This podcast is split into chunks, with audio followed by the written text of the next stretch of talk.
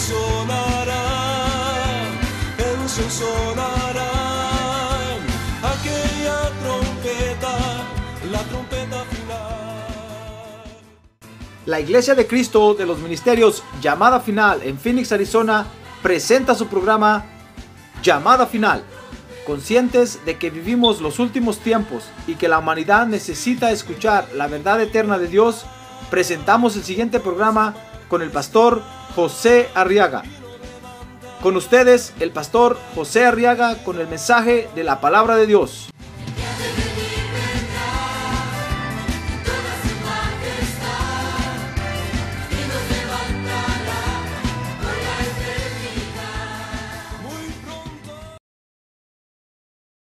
de Job, capítulo número 42. Quiero que me acompañe a leer los versos 5 y 6. Job, capítulo número 42. Dice la palabra de Dios, versos 5 y 6. He sabido de ti solo de oídas, pero ahora mis ojos te ven. Oiga esto, está hablando un creyente de lo que está viviendo ahora, hermano. Dice, he sabido de ti solo de oídas, pero ahora mis ojos te ven. Por eso me retracto y me arrepiento en polvo y ceniza. Amén. Gloria a Dios. Bueno, hay unas peticiones. A ver, cierre sus ojos, levante su mano y comparta conmigo esta. Muy bien, tenga la amabilidad de sentarse, por favor.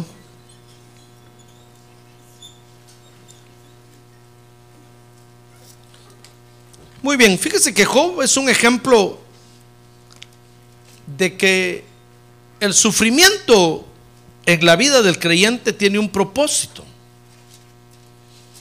Cuando nosotros los creyentes sufrimos, fíjese hermano, no es que se, nos hayamos salido del control de Dios, mucho menos tampoco es que Dios no esté poniendo atención en lo que hace, no, tiene un propósito el sufrimiento.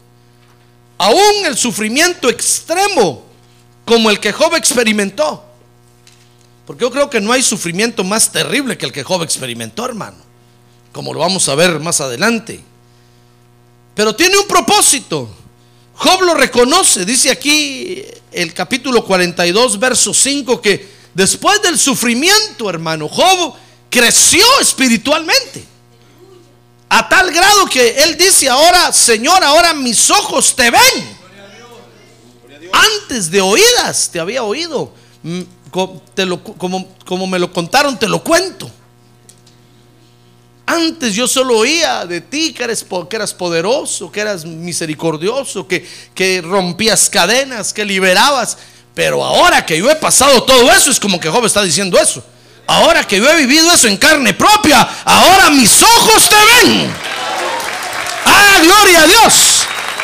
Gloria a Dios.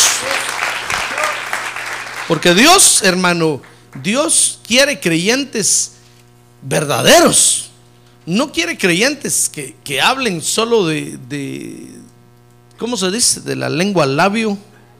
Así se, o del diente al labio. Bueno, la lengua también.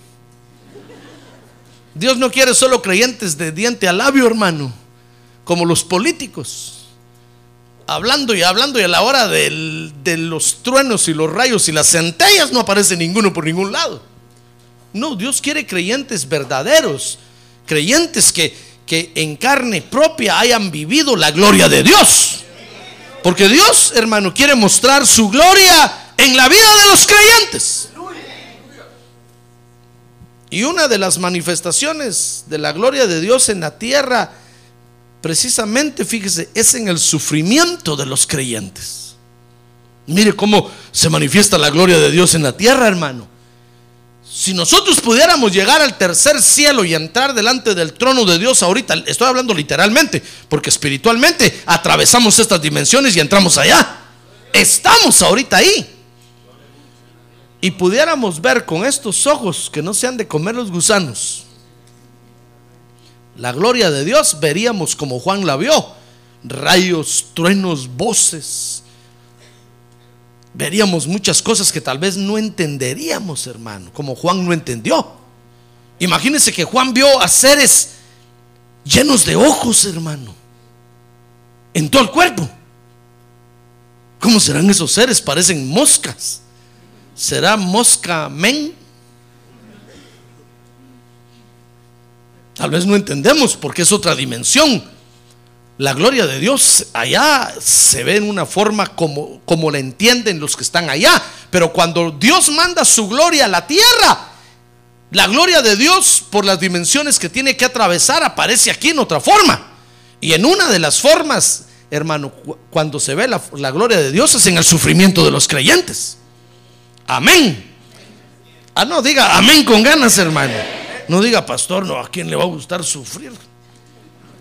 Pues así se manifiesta la gloria de Dios. Porque dígame usted, ¿cómo va a saber usted que, que- que el Señor sana si usted no se enferma, hermano? No va a decir, sí, pastor, no, pero yo prefiero verlo en la cabeza, en la cabeza de este cabezón, no en mí. No, pero es que tenemos que experimentarlo en carne, en carne propia. Hermano, tenemos que vivirlo en carne propia. Yo no podría predicarle a usted que Dios rompe cadenas del alma si Dios no hubiera roto mis cadenas. Y, y sigue rompiendo. ¿Comprende? Entonces tenemos que vivir la gloria de Dios en carne propia. Por eso el Señor le dijo a Pablo, al apóstol Pablo, cuando se estaba quejando un día con él que ya no aguantaba, le dijo, mira Pablo, gózate porque mi poder en tu debilidad se perfecciona. Ah, gloria a Dios, gloria a Dios. Cuando estás débil, entonces vas a ver mi poder. ¿Acaso no cuando estábamos en la posilga allá enlodados y tirados, acaso no ahí vimos el poder de Dios que nos levantó? ¿Lo vio o no lo vio usted? ¿Lo vivió o no lo vivió? Amén. Entonces confíe en el Señor. Cuando se sienta usted que se hunde, espérese. Ya va a llegar el Señor y lo va a levantar, hermano. Así como levantó a Peter, a Pedro del mar cuando Pedro se estaba ahogando. ¿Se acuerda de eso? El Señor se acercó y lo levantó, hermano. Así nos va a levantar porque la gloria de Dios se tiene que ver. Amén. Fíjese que Job era un creyente, hermano, muy bendecido. Igual que usted e igual que yo. A ver, dígale al que tiene un lado, creyente bendecido. Creyente bendecido por Dios. Dios fue muy fiel con Job, hermano. Mire, dice Job capítulo 1, verso 1, que Job era un hombre, hubo un hombre, dice, en la tierra de Uz llamado Job, y era aquel hombre intachable, recto, temeroso de Dios y apartado del mal. Mire, se apartaba del mal. Y ese caminar de Job, sabe, le agradó a Dios y dice que Dios lo bendijo prosperando. Lo dice el verso 2 que le nacieron siete hijos y tres hijas. Tenía diez hijos, casi tenía el equipo de fútbol. Le faltaba el portero. Job era el portero. Le faltaba la madrina. Bueno, la mujer de Job era la madrina. ¿Ya ve que estaban completos? Diez hijos tenía. Mire qué prosperidad, hermano. Dice el verso 3 que su hacienda era de siete mil ovejas. Hágame el favor, hermano. En ese tiempo, tener esa cantidad de animales era, era un patriarca. Era el tiempo de los patriarcas. Era un hombre reconocido y de mucho dinero. Tenía siete mil ovejas, tres mil camellos. De seguro que tenía un servicio de transportación terrible, hermano. Cuando usted quería viajar, solo llamaba al 2222 22 22 y ahí le decía taxis, taxis Job a la orden, mándeme un camello, por favor. Y le mandaban un camello. Este hombre era un empresario. Los camellos en ese tiempo eran el medio de transporte, hermano. Porque viajaban por el desierto. Acuérdense que toda esa, todo ese lugar de ahí es desértico, es árido. Es como aquí Arizona. Por eso se llama Arizona porque es una zona árida. Mire lo que tenía, tres mil camellos. Imagínense qué camello, en qué camello viajaba Job. Pura sangre, en el pura sangre. El mejor de los camellos. Tenía tres mil camellos. Dice que tenía 500 yuntas de bueyes. Este hombre le ganaba a John Deere. cuántos tractores tenía ahí para trabajar la tierra, hermano. Shh. ¿Se da cuenta cómo había prosperado Dios a este, a este, a este creyente? Dice que tenía 500 asnas y muchísima servidumbre. Y era aquel hombre el más grande de todos los hijos del oriente. Y era un creyente de Dios. ¿Ya ve que Dios es fiel? A ver, diga, Dios es fiel. Y me bendice. Igual que Job. Ah, no, más recio, hermano. Dios es fiel. Y me bendice. Igual que Job. Dios es fiel, hermano. Dice que sus hijos, dice el verso 4, solían ir y hacer un banquete. Imagínense qué fiestas tenían estos en la casa de cada uno de por turno.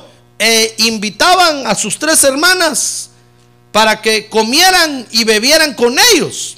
Y sucedía que cuando los días del banquete habían, habían pasado, venía Job, enviaba por ellos y los santificaba. Y levantándose temprano ofrecía holocaustos conforme el número de, de todos ellos, porque Job decía, quizás mis hijos hayan pecado y maldecido a Dios en sus corazones. Y así hacía Job siempre. Mire, hermano, hacía cultos especiales para sus hijos. Imagínense qué ofrenda le daba al pastor, hermano. Los pastores que vivían ahí con Job estaban muy contentos. Imagínense qué hombre, qué hombre prosperado tenía Dios en esa región. Job era un hombre muy bendecido. Pero Job, fíjese hermano, cuando empezó a sufrir, se dio cuenta que todo su sufrimiento, fíjese, todo su sufrimiento le vino, le vino por una sola razón. Todo lo que vamos a ver que, que Job sufrió le vino por una sola razón. Porque todo tiene una razón de ser, hermano. Dios no está fuera de sí para tampoco solo para para permitir el sufrimiento en la vida del creyente si no hay una razón, si no hay un porqué, si no hay una causa, razón, motivo, circunstancia. Porque si no hay razón, usted no tiene por qué sufrir, ni yo. Pero cuando hay una razón, hermano, entonces Dios en esa, por esa razón tiene que permitir el sufrimiento para limpiarnos. Porque usted ve que Job ahí se ocupaba de limpiar a sus hijos. Ve ahí, ¿verdad? Acabamos de leer que cada vez que tenían una fiesta, imagínense qué fiesta tenían estos sinvergüenzas, hermano. Que cuando Job eh, terminaba la fiesta, Job los llamaba y decía, qué borrachera se pusieron ustedes. Qué orgías, vengan para acá, preséntese delante de Dios, presentaba holocaustos, límpialos, Señor. Estos, las averías que hacen.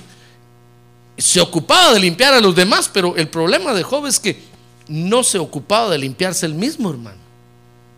Estaba tan ocupado y, y- y- y- se desmedía por sus hijos que se olvidó de limpiar él su corazón.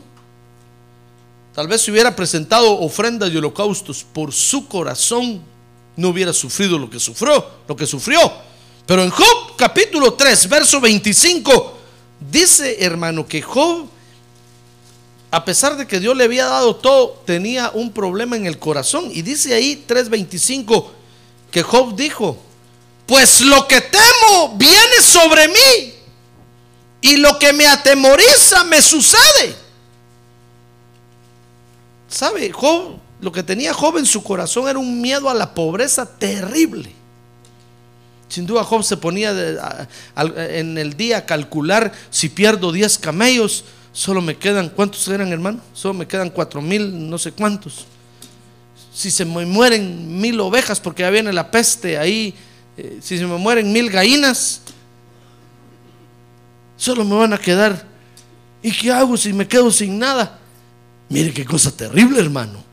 Job fue acumulando en su corazón un miedo a la pobreza horrible. Nunca se puso a pensar que era Dios el que le estaba dando todo eso. Y que no tenía por qué tener miedo. Debería de confiar en Dios. Pero Job dejó de confiar en Dios y dejó que el miedo se le metiera al corazón.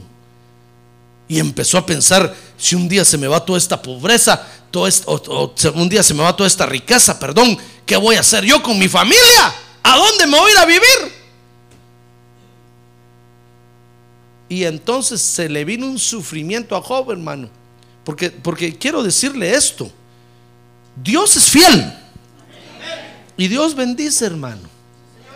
Pero si nosotros no nos ocupamos de limpiar nuestro corazón, lo que tenemos en el corazón más adelante nos va a ser de piedra de tropiezo. Y Dios va a tener que detenerse y va a decir, a ver, ¿dónde está lo- todo lo que te di? Aquí está, Señor. Ah, muy bien. Pero no, no, no puedo seguir más, adel- más adelante contigo porque no te, no te preocupas de limpiar tu corazón. Todo lo que Dios nos da, hermano, es para bendecirnos. Amén. Sí, el trabajo, eh, la familia, el dinero, la ropa, la casa, todo lo que Dios nos da es para bendecirnos, no para maldecirnos. Pero si nosotros no sabemos recibir lo que Dios nos da y no sabemos darle el lugar que cada, una de esas cosas debe de tener delante de Dios, nos vamos a amargar, hermano. Y es ahí cuando Dios tiene que parar y decir, mira, lo que te di, de, de maldición te está sirviendo. ¿Sabes qué? Mejor te voy a limpiar otra vez. Porque eso fue lo que hizo Dios con Job. Lo limpió para comenzar de nuevo con él. Lo dejó pobre, pobre, pobre. Así como Job tenía miedo, así lo dejó. Y cuando ya estaba bien pobre y pobre y, Dios lo logró limpiar, entonces Dios dijo, bueno, corre y va de nuez, Job. Comencemos de nuevo. Pero ten cuidado. Cada cosa que te doy, no te la metas al corazón. Porque te tengo que volver a limpiar. ¿Sabe cómo es Dios, verdad? Así es Dios, hermano. Dios quiere que todo lo que, lo que nosotros obtengamos en la tierra, porque Él no- nos las da, nos, nos la da, sea para bendición. No para maldición, hermano. Mire, si, si Dios le dio a usted una familia y ahora usted está en problemado con la familia, agarrándose como perros y gatos, Dios no le dio la familia para eso. Entonces Dios tiene que decir, oh, miren lo que le di a aquel, miren lo que está haciendo con eso. Dios le da a usted trabajo, ¿sabe eso, verdad? Pero no, pero no para que deje de venir a la iglesia, hermano. Porque cuando usted deja de venir y empieza a decir, Dios, es que lo que me diste, uy, es tan bonito y tan grande que ya no tengo tiempo de ir a adorarte al templo. Que venga el pastor a mi casa si quiere. Entonces Dios tiene que decir, oh, ve, yo se lo di para bendecirlo. Y en la iglesia quiere ir. Entonces Dios tiene que parar esto, tiene que decir, no, no, no, no, antes de que te pierdas, mejor te voy a limpiar de lo que la maldad que dejaste entrar en tu corazón. Es que ese es el problema, hermano. A medida que pasan los años y Dios nos va rodeando de bienes y beneficios, nosotros empezamos a dejar que entre en nuestro corazón alguna maldad. Y es ahí cuando Dios tiene que pararnos, hermano. Por nuestro bien. A ver, que tiene a un lado, es por tu bien. Eso ya sé por qué se ríe. Pero es la verdad. Ya le dijo, es por tu bien. Mire, a Dios no le importa si usted tiene 50, 60, 70, 80 o 100 años como tenía Abraham para comenzar de nuevo, porque para Dios no hay nada imposible. Usted puede llegar a ser un viejecito, cascarrabia, sin dientes y sin pelo, casi como yo. A Dios no le importa. Dios, Dios dice, bueno, si con eso ya te limpié, devolverle a Dios todas las cosas para Dios es fácil pero con usted con un corazón limpio. Lo que sucede es que cuando nosotros estamos en ese proceso de limpieza, fíjese hermano, muchas veces nosotros nos enojamos con Dios y empezamos a pelear con Dios. Entonces, ¿sabe qué hace Dios? Dios dice, ya contigo ya no comienzo otra vez de nuevo, mejor muérete, ¡pum! Y nos morimos ahí, hermano. Y Dios lo único que quiere es limpiarle a usted el corazón. Si usted fuera humilde y dijera, bueno Dios, está bueno, está bueno, reconozco que lo que quieres es limpiarme. Y cuando llegue al punto de la limpieza, usted lo que tiene que hacer es reconocer la maldad que ha dejado entrar en su corazón Y entonces ahí Dios va a estar dispuesto a comenzar de nuevo con usted.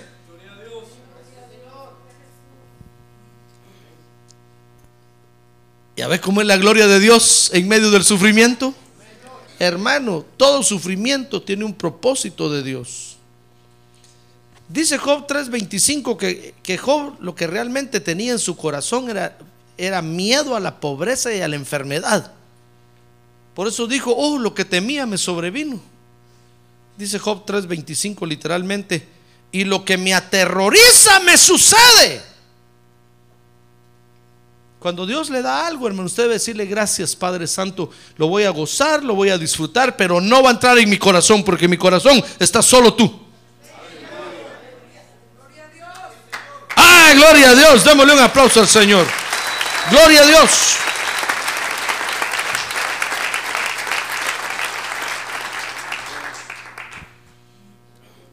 Lo que el Señor quiere es mostrar su gloria en nosotros. Fíjese que dice Job 1.13 que el sufrimiento, todo el sufrimiento le vino a Job en un día. Todo lo que había juntado y acumulado todos los días de su vida, hermano, en un día se lo quitaron. En un día llegó el Ayares, le recogió los muebles, le recogió, le quitó todo. Hasta quedó debiendo intereses. En un día, dice ahí que aconteció que un día en un día, y usted puede seguir leyendo ahí, vamos a, vamos a leer ahorita todo lo que le sucedió en un día, hermano. ¿Quién va a, soportar tanto golpe? Pues Job lo aguantó. Tal vez usted y yo hubiéramos caído uh, con ataque al corazón, hermano. En el primero, en el segundo, en el tercero, en el cuarto golpe. Pero Job lo aguantó. Porque Dios no lo quería matar. Dios quería limpiarlo. Todo le sucedió a Job en un día. En un día Job fue despojado, fíjese hermano, por Dios. El Señor lo hizo en un día. Pues el Señor permitió, dice la Biblia, que Satanás fuera y lo hiciera. Fue despojado de cuatro poderes que Dios le había dado a Job en la tierra. Y mire qué poderes le había dado le había dado poder económico, le había dado poder financiero, le había dado poder de transportación y le había dado poder familiar. Cuatro poderes que Job tenía en la tierra y que Dios le había dado, hermano. Y Dios se los había dado para que los disfrutara y los gozara sin pensar, sin estarse atormentando, pensando en la pobreza o en la miseria. Todo lo que Dios quiere es que nosotros gocemos y disfrutemos, hermano. ¿Sabe usted que Dios dejó la iglesia para que usted venga y adore a Dios y goce y disfrute de la presencia de Dios? Sí. Por eso Dios dejó Dios no dejó la iglesia para que usted tenga problemas y, y, se emprobleme y sufra y eh, viva amarrado y atado y amargado y no, hermano. Cuando Dios ve que usted se empieza a poner así, sabe, entonces Dios manda a los ángeles y dice, sáquenlo, mejor sáquenlo. Yo no le di la iglesia para que vaya a pelear o para que vaya a hacer problema. Pero está haciendo problema, va, sáquenlo. Entonces vienen los policías de Dios que son los ángeles y lo agarran a usted y lo sacan cargadito y dicen, no, no, fuera, fuera, no, ya no tenés derecho aquí. No, pero yo solo quiero adorar. No, fuera, fuera, fuera, fuera, fuera. Y lo sacan. Y cuando usted se da cuenta, está fuera de la iglesia. Y Dios tiene que comenzar de nuevo, otra vez con usted, si usted no se pelea con Dios. ¿Comprende? Es que ese es el secreto. No pelearse con Dios, hermano. Ahora ya el que tiene un lado, no se pelee con Dios, hermano. No se pelee con Dios. Ayúdeme a predicar. Es rico predicar, ¿verdad? Ya le dijo, no se pelee con Dios. Sino sea humilde y reconozca su condición. Mire, Dios le había dado cuatro poderes a Job. Dice Job 1, 14, 15. Y vino un mensajero de Job. Miren, ese día, dice el verso 13. Tempranito en la mañana, a las ocho y media de la mañana, tocaron en la oficina de Job. Vino un mensajero a Job y le dijo: Los bueyes estaban arando y las asnas paseando junto a ellos. Y los sabeos atacaron y se los llevaron. También mataron a los criados a filo de espada. Solo yo es, escapé para contártelo. Mire, Dios le había dado a Job poder económico, que es el poder de trabajo. Job tenía mucho trabajo ahí, hermano, porque los, los, los, los, los bueyes y las asnas, pues son figura de trabajo. Mire qué poder económico tenía este. Le daba trabajo a quien quería y a quien no, no le daba trabajo. Tenía una fuente de trabajo terrible ahí. Pues, ¿qué le parece que vinieron los sabeos? Que quiere decir vejez. Y le quitaron el poder económico. Se llevaron los bueyes y las asnas. Lo dejaron sin trabajo. Ya no podía trabajar la tierra. Ya no podía jalar bultos con los, con los asnos. Lo dejaron sin la fuente de trabajo. ¿Y sabe quién lo dejó sin la fuente de trabajo? ¿Quién? ¿Quién? Ah, no, ¿quién la dejó sin la fuente de trabajo? Dice ahí, ¿a quién envió Dios para quitarle los asnos y, y los bueyes? Los sabeos, que quiere decir que le dije? Vejez. Mire qué cosa terrible, hermano. Dígame usted, ¿acaso no la vejez nos deja sin trabajo a nosotros? Media vez usted ya cumple 40, ya no lo quieren en ninguna empresa. Si tiene de 18 a 30, en todos lados consigue trabajo, hermano. Y todos se matan por usted, pero cumple usted 40. Y dicen, no, ya no. No va a hacer que se caiga de la escalera y nos sale más caro. Usted dice, abusivos. Si todavía estoy potente. Sí, pero 40 ya no. Peor si ya tiene 50. Ya le ven cara de funeraria, hermano. Ya lo ven con las cuatro velas al lado caminando. Y dicen, no, es que usted ya, ya, está más allá que aquí. ¿Qué trabajo le podemos dar? Solo consigue trabajo en el, ejército de salvación, en el good, goodwill. ¿Verdad? ¿Acaso no la vejez nos quita el poder económico que Dios nos da? Mire, los sabeos llegaron, fíjese hermano, y le quitaron el poder económico a Job. Cuando Job dijo, mis bueyes, mis burros, no los que se comen, sino eran burros de verdad. ¿Qué voy a hacer ahora para trabajar? Digo, sí, dijeron, vinieron los sabeos, vinieron, y les llegó la vejez y ya no se puede trabajar. Oh, dijo Job, ¿qué estará pasando? Mire, Job empezó a sufrir, ¿se dio cuenta? se quedó sin trabajo, empezó a sufrir.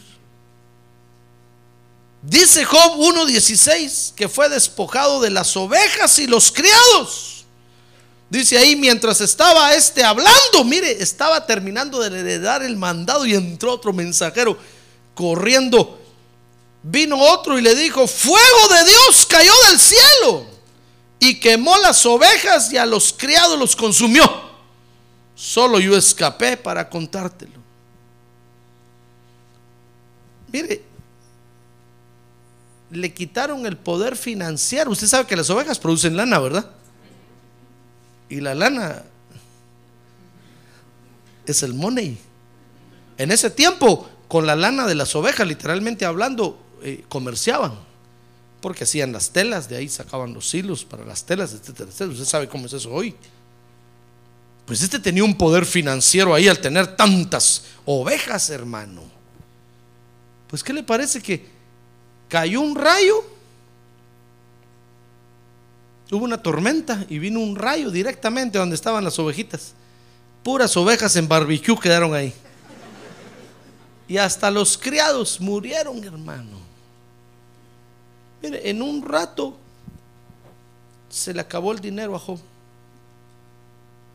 ¿Acaso no las deudas vienen como un rayo sobre nosotros y nos dejan sin dinero, hermano? ¿Sí o no? Sí. Y usted tiene un montón de biles ahí. Y usted dice, pero tengo dinero. Y cuando ve, sigue viendo el montón de biles y ya no tiene dinero. Como un rayo viene y nos deja, nos quita el poder financiero. Le quitaron el poder económico, le quitaron a Job el poder financiero. Dice Job 1.17 que le quitaron el poder de transportación. Sin duda Job dijo, bueno, se me, se me fue la fuente de trabajo, se me fue el dinero, pero todavía tengo a los camellitos. Esos me van a ayudar. Con esos la hago, dijo Job. Y dice que terminando este de hablar, dice Job 1.17, vaya conmigo ahí, que mientras este estaba aún hablando, mire que golpe tras golpe, hermano. No estamos hablando de que le robaron la bicicleta, se le pinchó la llanta al carro. No estamos hablando de, no hermano, mire los miles de miles de animales que estaba perdiendo. A cualquiera le hubiera dado un ataque de, pues a una mujer le hubiera dado un ataque de histeria. A un hombre le hubiera dado un ataque de, neurosis ahí, hermano. O un ataque al corazón. Pero sabe, aún estaba hablando cuando vinieron. ¿Qué le dije? Job 1.17, ¿verdad? Y dice que le, dijo, los caldeos formaron tres cuadrillas y, y atacaron los camellos. Y se los llevaron. Y mataron a los criados a filo de espada. Pobre los criados, hermano. ¿Qué culpa tenían ellos? Solo yo escapé para contártelo. Mire, los camellos, figura de la transportación, le quitaron el poder de transportación a, a Job. Y sabe, los caldeos, dice un comentarista, son figura de los demonios. Miren cómo los demonios nos pueden quitar el poder de transportación. ¿Acaso no se ha arruinado su carro? Claro. Y usted le da buen mantenimiento, le cambia aceite y de repente el carro truena, hermano. Y usted dice, Señor, ¿qué le pasa a mi carro? Pobrecito, ya no quiere respirar. Y usted le pone las manos en el nombre de Jesús, es sano y el carro solo hace...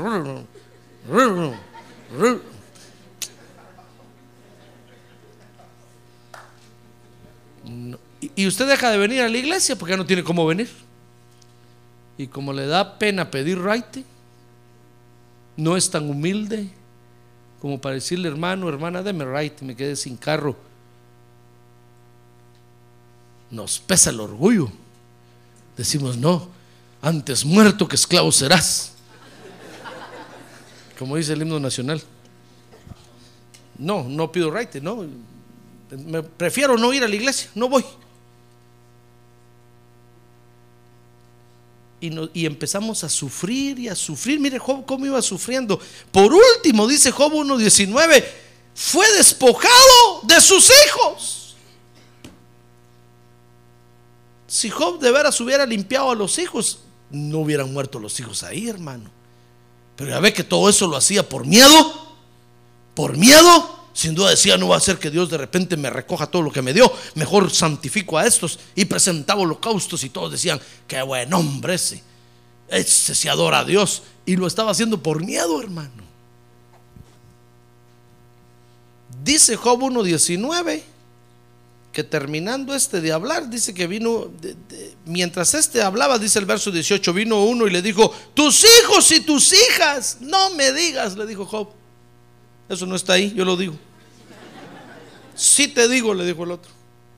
Estaban comiendo y bebiendo, estaban en un par y vino en la, eh, eh, en la casa de su hermano mayor, verso 19, y aquí vino un gran viento del otro lado del desierto y azotó las cuatro esquinas de la casa y esta cayó sobre los jóvenes. Mire, aplastados murieron, hermano. Hasta el lujo de detalles le dieron a Job ahí. ¿Quieres ver las fotografías? ¿Cómo quedó? Mira, este todo el cerebro se le estripó. A este todo, todas las vísceras se le, se salieron y Job viendo ahí, ay, mis hijos, qué muerte tan horrible. Comprende el sufrimiento, hermano. Yo lo que quiero es que, usted vea hoy es el grado de sufrimiento que Job estaba teniendo, hermano. Lo estaban desgarrando poco a poco. Me contaba un, mi amigo que estuvo en la guerra de Vietnam que cuando los chinos agarraban a un americano, lo torturaban cortándole las orejas. Pero, pero él me dijo, pero cuando nosotros agarrábamos a un chino, lo acostábamos y con caña de bambú le levantábamos la piel de la espalda vuelta por vuelta. Ahí le dije, oh, qué malos. Pero guerra es guerra. Era la vida de ellos o la de los otros hermanos. ¿Comprende? ¿Comprende lo que estaban haciendo con Job? Torturándolo poco a poquito, poco a poquito. Lo desgarraban poco a poco. Ay, Job decía, no puede ser. Si yo amo a Dios, si yo voy a la church, vieran las ofrendas que doy, vieran cómo tengo al pastor. Y por último le fueron a decir, tus hijos, ni siquiera uno me quedó. Le dijeron, ni uno, ni el chiquito, ni el chiquito. El chiquito fue, fue el primero que murió aplastado. Ay, Dios. Es que se da cuenta, mire hermano, lo que Dios nos da es para bendecirnos, repito. Si nosotros lo echamos a perder, van a sufrir, hermano. Dios le dio a usted una familia. Y a ver su familia, Tim Marín de Dopingüe, Cucaramaca de Títere fue. Qué bonita familia. Dios se la dio para bendecirlo. Si usted lo echa a perder, van a sufrir. Dios le dio un carro, Dios le dio una casa. Si usted lo echa a perder, lo, lo va a perder. Nosotros cuando buscamos a Dios, hermano, y nos limpiamos el corazón, todo lo que tocamos lo bendecimos. Todo. Pero cuando no nos limpiamos el corazón, también todo lo que tocamos lo echamos a perder, hermano. Entonces Dios tiene que decir, no, no paren a ese, por favor, párenlo. Miren, miren lo que está haciendo. No, no, no, párenlo, no. Borrón y cuenta nueva. A ver, pregúntenle si aguanta comenzar otra vez de nuevo. Y usted dice, Señor, ¿y a esta edad comenzar de nuevo? Sí, ¿aguantarías a comenzar de nuevo otra vez? Abraham a los 100 años comenzó de nuevo, hermano. A Dios no le importa si usted tiene dientes o no. Lo que Dios quiere es que usted esté dispuesto a comenzar de nuevo.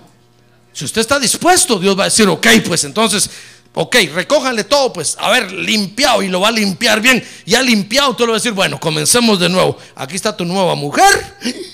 Si usted, Señor, aquí están tus nuevos hijos. Aquí está tu nueva hacienda. Eso fue lo que hizo Dios con Job. Ahí lo va a ver. ¿Quiere verlo? Cuando el Señor vio, fíjese hermano, que Job.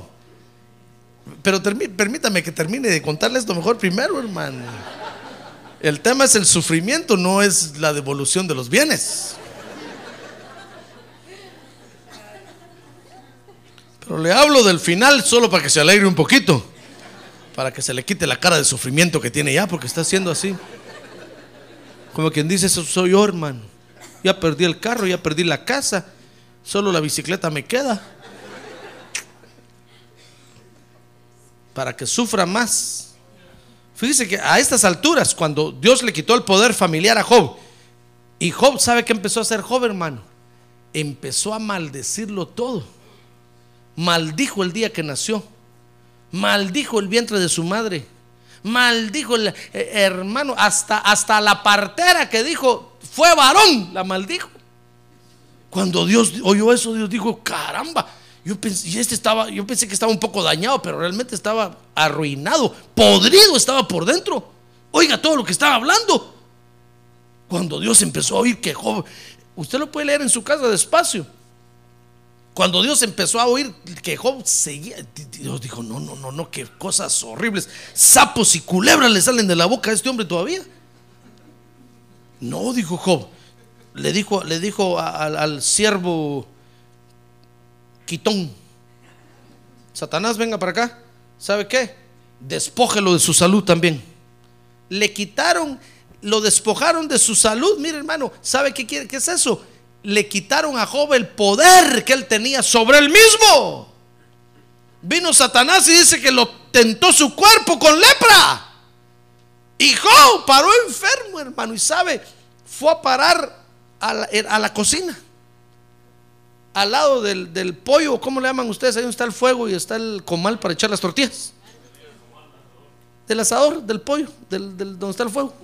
Ahí fue a parar porque dice que con un tiesto agarraba y se rascaba, hermano, porque le picaba y se le caían los pedazos de carne.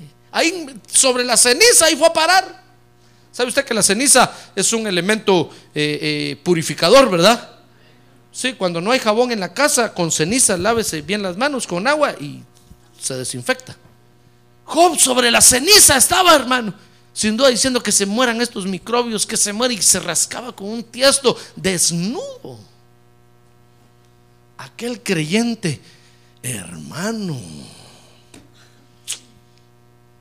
¿Ya ve qué sufrimiento? Yo creo que al ver este sufrimiento de Job, nosotros tenemos que decir, Señor, realmente yo no he sufrido nada. Lo que me ha pasado no es nada comparado con este creyente. A ver, diga, yo no espero sufrir como Job. Otra vez, yo no espero sufrir como Job. A ver, diga que tiene un lado, no sea Job, hermano. No se haga, dígale. Porque hay quienes se hacen los sufridos, hermano. Un día le mandaron a escribir al apóstol Pablo, pa, ya no aguantamos aquí la iglesia. Y el apóstol Pablo les escribió, cállense, llorones, no han derramado sangre todavía por el Señor. El día que me muestren que mataron apedreados a dos o tres ahí enfrente del templo, ese día voy a decir yo cómo están sufriendo. Pero lo que están pasando no es nada. Miren, este hombre, este creyente, hermano, le quitaron el poder sobre él mismo. Le vino lepra. La lepra es figura del pecado que consume. Mire hasta dónde estaba Job. Dice Job 2.9 que cuando Dios vio que Job ya no decía nada, dijo, no, este todavía tiene algo en el corazón. Dice que fue despojado del amor de su esposa, que es el poder de admiración que uno tiene, hermano. Porque todos se podrán ir, pero la esposa de uno siempre está con uno, hermano. ¿Eso cuenta de eso? ¿Eso cuenta de eso o no? Sí. Su familia lo puede dejar, sus tíos, los, papás, los hermanos, los sobrinos eh, pueden ir y pelear con usted, pero su mujer siempre está al lado suyo. Aunque esté diciendo este gruñón feo, pero es mi marido, yo aquí estoy. Mire, los hijos se pueden ir, pero su mujer siempre está ahí con usted. Diciendo es el marido que Dios me dio y no lo suelto ni lo doy por nada. Aunque sea gruñón, barrigón, panzón, roncador, peleador, pero es mi marido y yo. Y, fíjese que la mujer, la mujer todavía dice, pero lo voy a cambiar, lo voy a cambiar. Ay, hermano. Y tal vez el hombre queriéndose deshacer de ella y ahí va la mujer prendida atrás.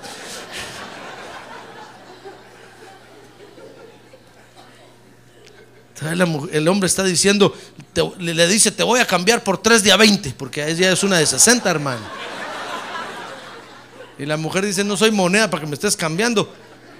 Y ahí sigue prendida y sigue prendida y no lo deja y no lo deja. Me voy a divorciar. La mujer dice, no te doy el divorcio, no te lo doy. Ay, hermano.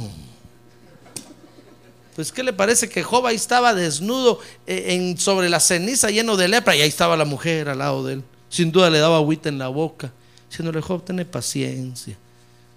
Dios tenía un propósito. Pero cuando lo vio, hermano, de último, Dios dijo, ¿saben qué? Quítenle el poder de admiración que tiene. A la mujer se le cayó la venda de los ojos, hermano. Cuando lo vio, ¿sabe? Le dijo, mira, Job, eso ya es el colmo. Así ya no puedo vivir contigo. Está bien cuando ya no tenías camellos, ni ovejas, ni bueyes, ni, ni, ni siquiera nuestros hijos, está bien. Pero ya sí, viejo y hediondo como estás, le dijo. Así ya no te quiero. Son cuentos. Ya no aguanto la pestilencia que te andas echando, le dijo. Aunque te bañes, no lo aguanto. Entonces le dijo, mira Job, mejor maldice a Dios y muérete. Cuando Job oyó eso, Job dijo, solo eso me faltaba. La mujer que está con uno hasta que la muerte lo separe, ya me está matando. Se quiere ya separar de mí. Le quitaron el poder de admiración. Mire, cuando Job vio eso, hermano, cuando Job dijo, bueno, Señor, ahora sí que me quedé, pero antes por lo menos tenía a mi mujer, ahora ya no tengo nada.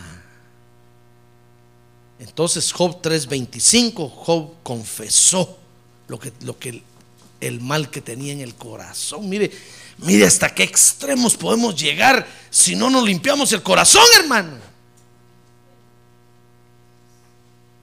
¿Comprende? Dios llamó, lo llamó para bendecirlo a usted. Pero si usted no se limpia el corazón, va a ver la gloria de Dios en el sufrimiento. Hasta que su corazón se limpie.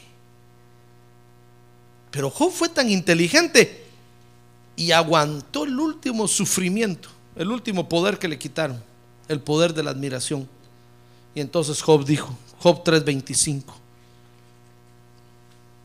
lo que temo viene sobre mí y lo que me aterroriza me sucede.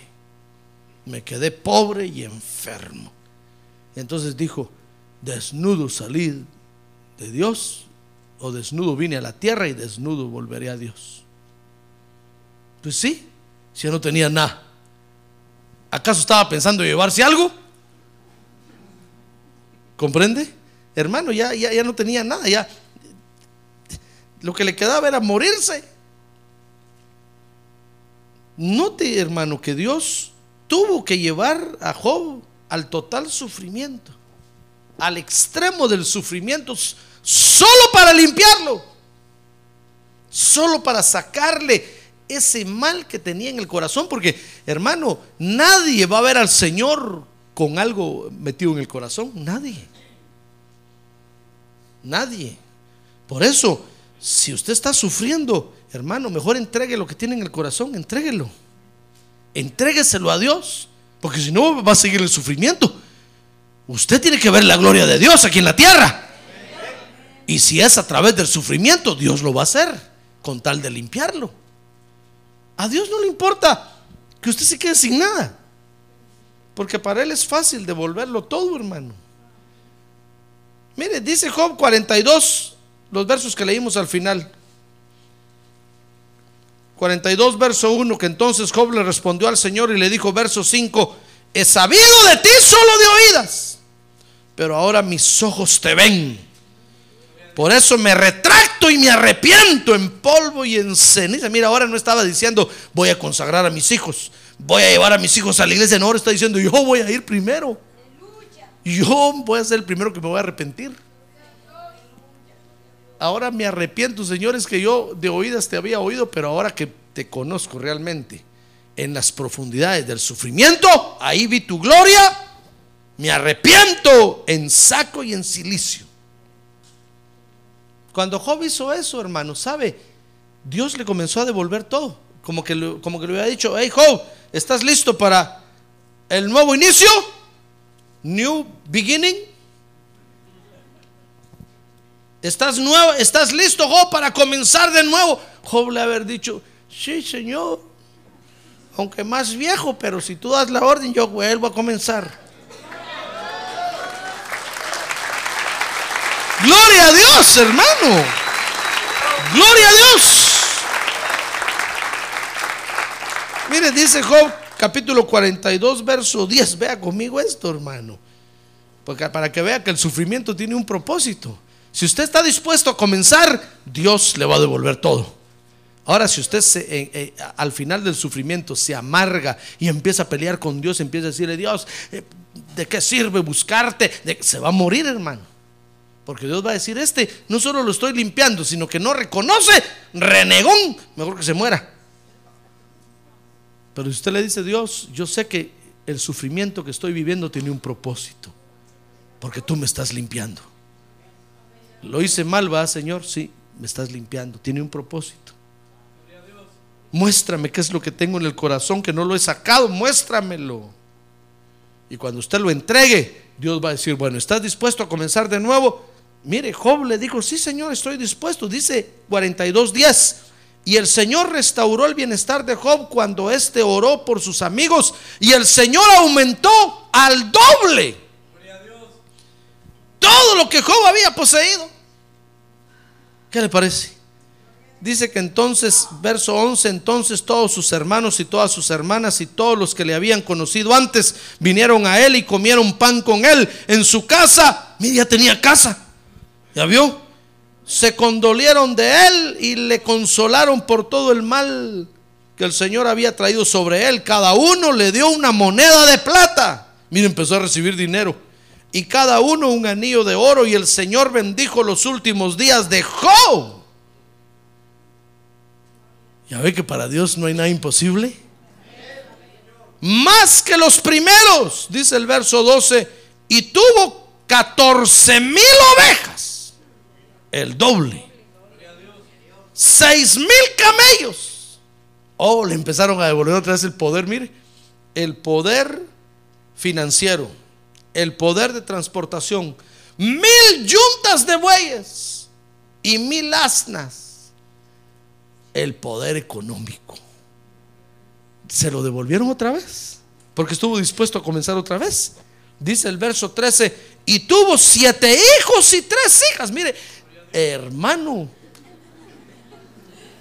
se volvió a casar le dieron nueva esposa. Dijo, oh, Señor, de veras que tú haces nuevas, todas las cosas. ¿De qué mal me libraste, Señor? ¿De qué mal me libraste? Y dice, oiga hermano, dice ahí que llamó a la primera Gemina, a la segunda Cesia y a la tercera Keren Apuk. Y no eran mayas.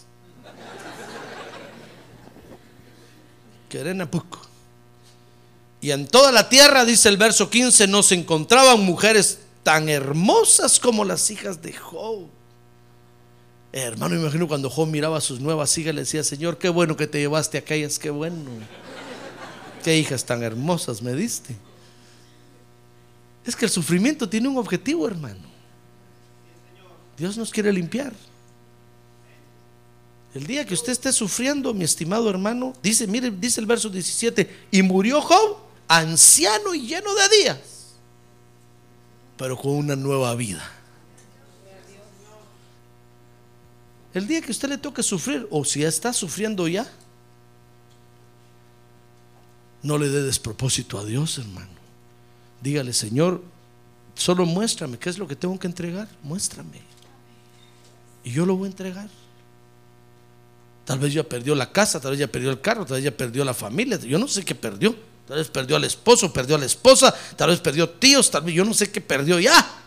Pero mejor dígale, Señor, no quiero seguir que me, perdiendo. Mejor dime qué tengo que entregar.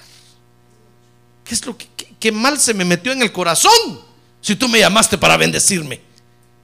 Y el Espíritu Santo le va a revelar y cuando le revele, dígale, ¿cómo no, Señor? Aquí está. Aquí está, porque esa es la forma de ver la gloria de Dios en el sufrimiento, hermano. Si usted no ve el sufrimiento así, se va a pelear con Dios y se va a amargar. Se va a amargar y, ahí va a morir. Y cuando llegue al cielo, el Señor le va a decir: ¿Qué te pasó? Usted le dice: Señor, me morí sufriendo el Señor, le va a explicar y le va a decir, es que, es que era para limpiarte, lo que pasa es que no entendiste. Yo decía, Señor, entonces me vine antes de tiempo. Pues sí, le voy a decir antes de tiempo, llegaste aquí. Por no entender mi propósito en la tierra. Cuando viene el sufrimiento, mi estimado hermano, es porque Dios nos quiere limpiar. Ahora, si usted no está sufriendo y al contrario, está siendo bendecido, Dios lo está prosperando, no, que no se le meta la maldad en el corazón, la envidia, el egoísmo, la, codencia,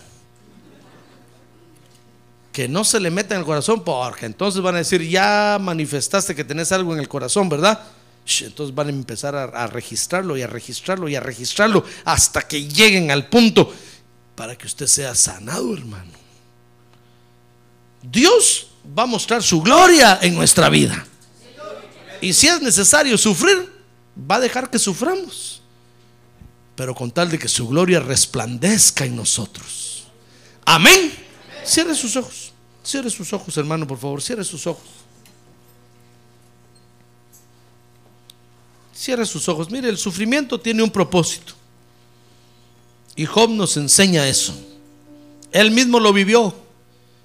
Y por último dijo, Señor, Dios de oídas te había oído. Pero ahora mis ojos ven tu gloria totalmente en mi vida. Mire, a Job le dieron un nuevo inicio. cuando sacó de su corazón la maldad que dejó entrar en el corazón. ¿Por qué se pierde a la familia? ¿Por qué pierde usted hijos, hermano?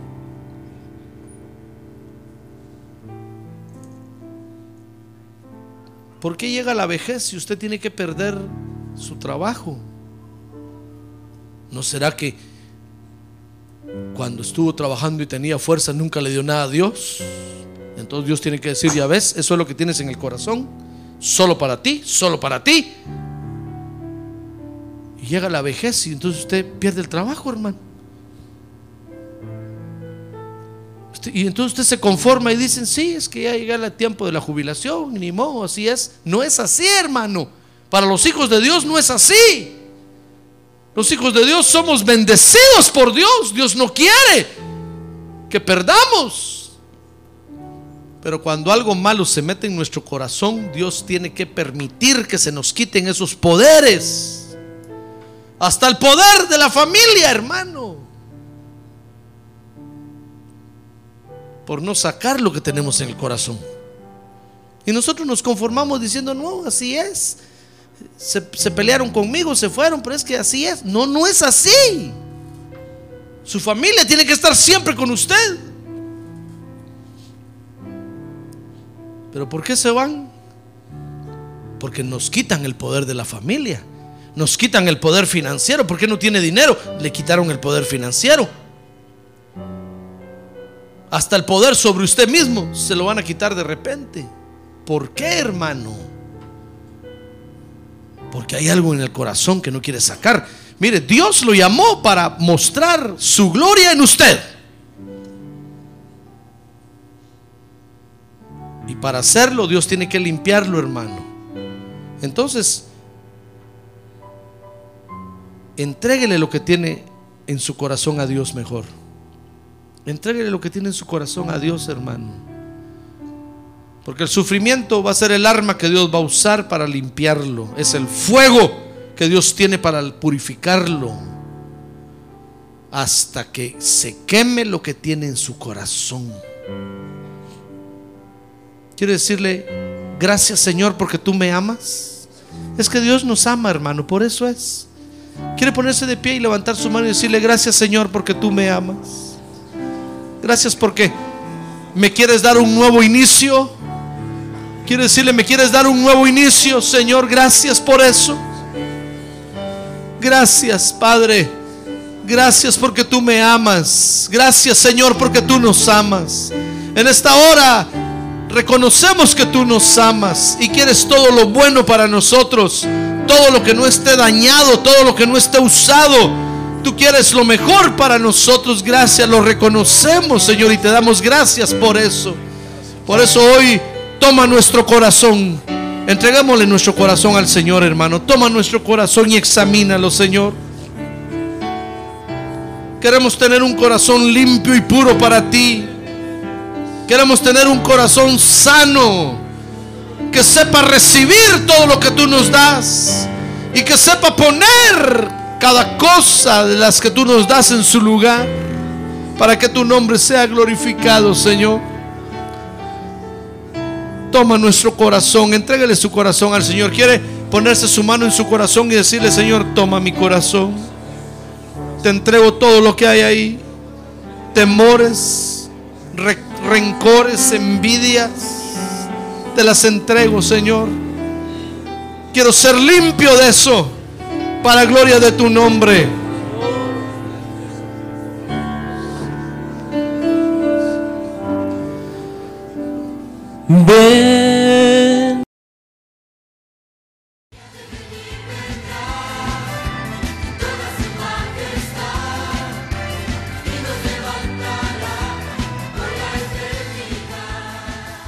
La Iglesia de Cristo de los Ministerios, llamada final en Phoenix, Arizona, cumpliendo con la comisión de Joel 2.1, presentó su programa, Llamada Final. Esperamos que nos vuelva a sintonizar la próxima semana a la misma hora por esta emisora. Los invitamos a nuestras reuniones en el 6023 Norte 71 Drive, esquina con Bethany Home Road. Para mayor información puede llamarnos al 623-934-1259 o visitarnos en la internet al www.llamadafinalphoenix.com.